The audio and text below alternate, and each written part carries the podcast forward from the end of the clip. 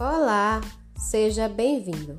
Meu nome é Jéssica e hoje iremos apresentar o podcast do projeto de extensão Mais Acessibilidade da Universidade Estadual da Paraíba, Campus 3.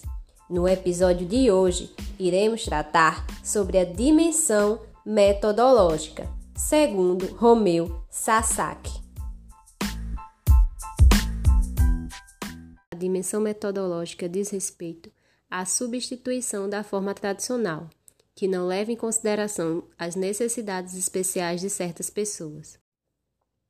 Com isso, na dimensão metodológica ocorre a adequação dos métodos e técnicas para atender a pessoa com deficiência.